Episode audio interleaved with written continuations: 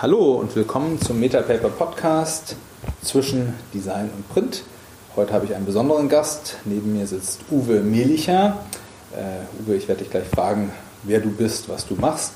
Aber Hintergrund von dem Treffen heute ist, dass wir uns mit dem Thema Social Print beschäftigen und in einem Rahmen des Thema Social Print mit dem Thema personalisierbare Kinderfußballbücher. Und Uwe, du bist der Initiator vom Best Fan, auf den wir gleich zu sprechen kommen. Aber bevor wir anfangen, über den Best Fan zu sprechen, würde ich dich bitten, dass du vielleicht kurz ein paar Takte zu dir sagst. Ich sehe dich ja, siehst auch sympathisch aus, ähm, aber dass der ein oder andere Hörer auch von dir hört, was du denn so treibst.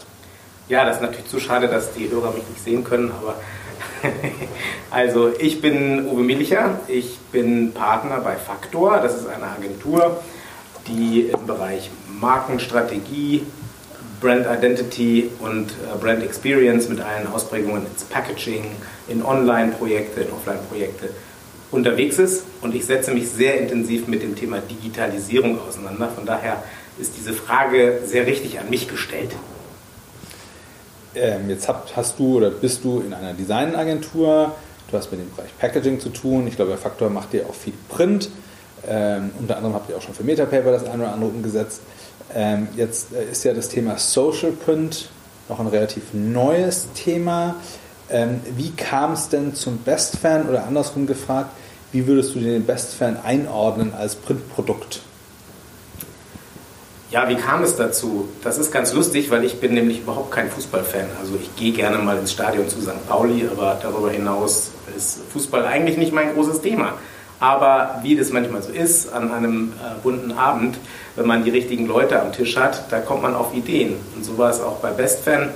Ähm, ich habe äh, über Ninodruck ähm, dieses Verfahren, ähm, personalisierte Bücher herzustellen, kennengelernt.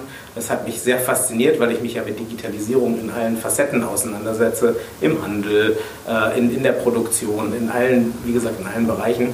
Und ähm, ja, da war schnell die Idee geboren und eine Idee ist ja schnell geboren, die Umsetzung ist dann etwas komplizierter, ein personalisiertes Kinderbuch äh, herzustellen, zu entwickeln, zu herzustellen, ähm, was äh, über praktisch an Vereinen ansetzt, an, an Bundesliga-Vereinen, an Erstligavereinen, Zweitligavereinen, dass man mit deren Lizenzen das Produkt auf den Markt bringen kann, an die Zielgruppe. Das heißt, eure Zielgruppe sind wahrscheinlich nicht die Kinder, das ist zwar ein Kinderbuch, aber die Zielgruppe sind die Eltern oder die Großeltern oder die Fans Freunde. der Vereine. Ähm, und ihr bewegt euch in dem sozialen Kontext der Vereine. Momentan habt ihr drei Vereine, das ist der SC Freiburg, Mainz 05 und der VfB Stuttgart. Ich glaube, weitere Vereine sind in der Mache. Unbedingt. Ähm, äh, wie ist denn oder äh, dieses, das Produkt per se, was ist denn die Idee des Produktes? Naja, erstmal muss man ja aus sozusagen Kunden- oder Kindersicht äh, schauen. Also die tolle Geschichte ist ja, das Kind kann ein Buch bekommen, wo äh, die Geschichte erzählt wird, dass es eine Woche lang mit dem Lieblingsverein, zum Beispiel dem VfB Stuttgart, äh, unterwegs ist, am Training teilnimmt, zusammen isst, äh, zum Spiel natürlich am Ende fährt. Wie das Spiel dann ausgeht, das verrate ich nicht, weil das ist natürlich ganz spannend in dem Buch. Und äh, das Tolle daran ist, dass das Kind sich ähm, 100% äh, mit, dem, mit, mit, äh, mit der Story identifizieren kann, weil der Name durchgetragen wird. Das heißt ja Heimspiel für Axel zum Beispiel. Und ähm, auch in der Geschichte taucht der Name immer wieder auf. Aber was noch viel cooler ist, der Charakter kann personalisiert werden. Das heißt, ich kann mir aussuchen, Mädchen, Junge. Ich kann natürlich die Sprache auswählen. Ich kann dann gucken, ähm, blonde Haare, rote Haare, dunkle Haare und ähm, den Hauttyp. Und danach ähm, habe ich sozusagen ein Produkt in der Hand, ähm, wo das Kind, was das Buch erhält, der Held ist. Und jetzt geht es nur noch darum, die Eltern davon zu überzeugen, das Buch auch für das Kind zu kaufen.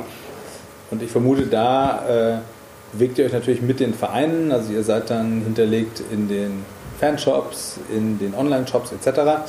Ähm, für mich ist trotzdem nochmal die Frage, die Motivation. Also ich habe das mal gelernt bei Kinderbüchern, dass äh, und ich vermute mal, hier ist es ähnlich, dass hauptsächlich Frauen kaufen ja. und äh, dass bei Frauen natürlich das pädagogische Augenmerk, sag mal, vielleicht etwas ausgeprägter ist als bei uns Männern, die vielleicht nur darauf achten, dass es der richtige Fußballverein ist. Kann man da so ein bisschen was sagen? Wer ist der typische Käufer am Ende von so einem Buch und aus welchen Motivationen heraus wird das Buch bestellt? Ich denke, da liegst du schon ganz richtig. Es sind vor allem Frauen, die das Buch kaufen. Mütter, Großmütter für ihre Kinder, Freunde. Ähm, ja, also so einen ganz hohen pädagogischen Wert würde ich dem jetzt nicht zuordnen. Das ist eine tolle erzählte Geschichte, das macht einfach wahnsinnig viel Spaß und es ist ein Geschenk, wenn, wenn das Kind dem Verein zugetan ist, als Fan dem Verein folgt, dann ist das natürlich für die Mutter ein super Geschenk, was sie dem Kind damit machen kann.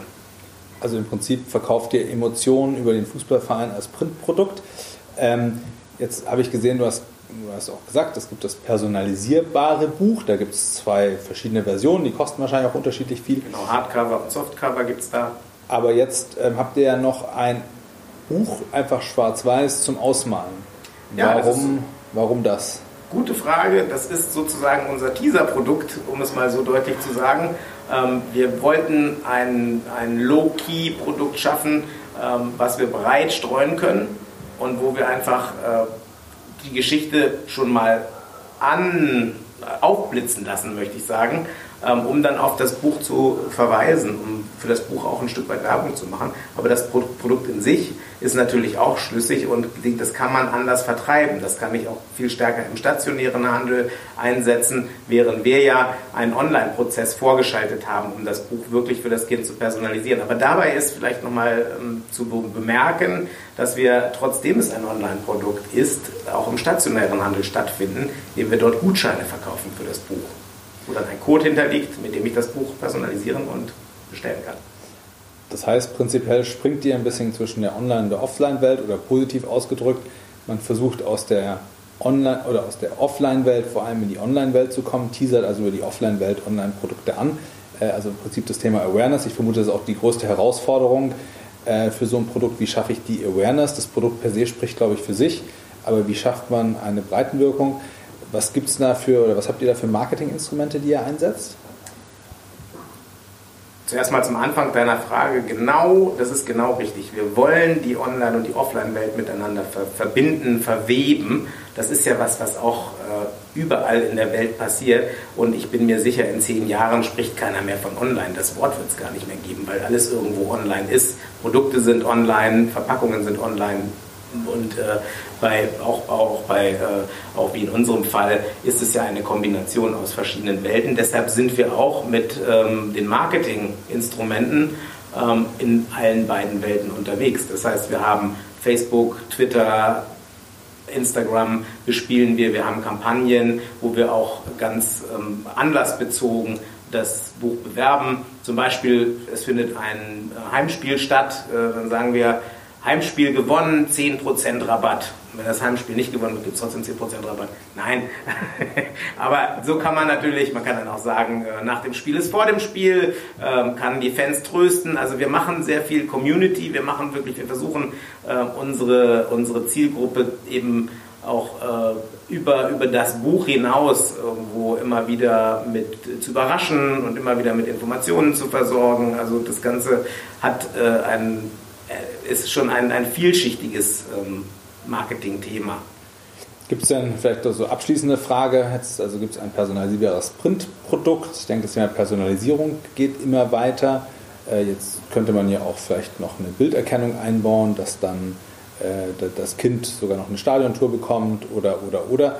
Ähm, was sind denn so Zukunftsthemen, jetzt vielleicht gar nicht mal unbedingt nur auf euren Best Fan gemünzt, sondern insgesamt, die du siehst, wo du sagen würdest, könnte für euer Produkt, aber auch für andere Produkte kommen, ähm, über die ihr gerade nachdenkt?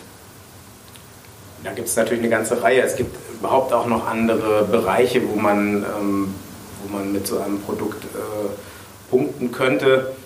Aber natürlich, jede, jede neue Technologie, die irgendwie in Verbindung gebracht werden kann mit dem, was wir da machen, Bilderkennung hast du jetzt eben schon genannt, das sind äh, Tools, die wir versuchen auch mit, mit einzubinden in, unsere, in unseren Marketing-Mix, wie man ja so schön sagt. Ja, dann sind wir auch schon am Ende von unserem Metapaper Podcast zwischen Design und Print. Vielen Dank an Uwe Melicher, Initiator von BestFan, Partner bei Faktor ähm, und auch noch Präsident einer unaussprechlichen Organisation, die aber interessant ist. Wie heißt die nochmal kurz? Die ist gar nicht so unaussprechlich. Sie heißt European Brand and Packaging Design Association, EPDA. Danke, dass du darauf hingewiesen hast. Äh, danke dir auch für das interessante Gespräch. Das hat mir Spaß gemacht. Wunderbar, das war das Wort zum Abschluss. Danke, Uwe.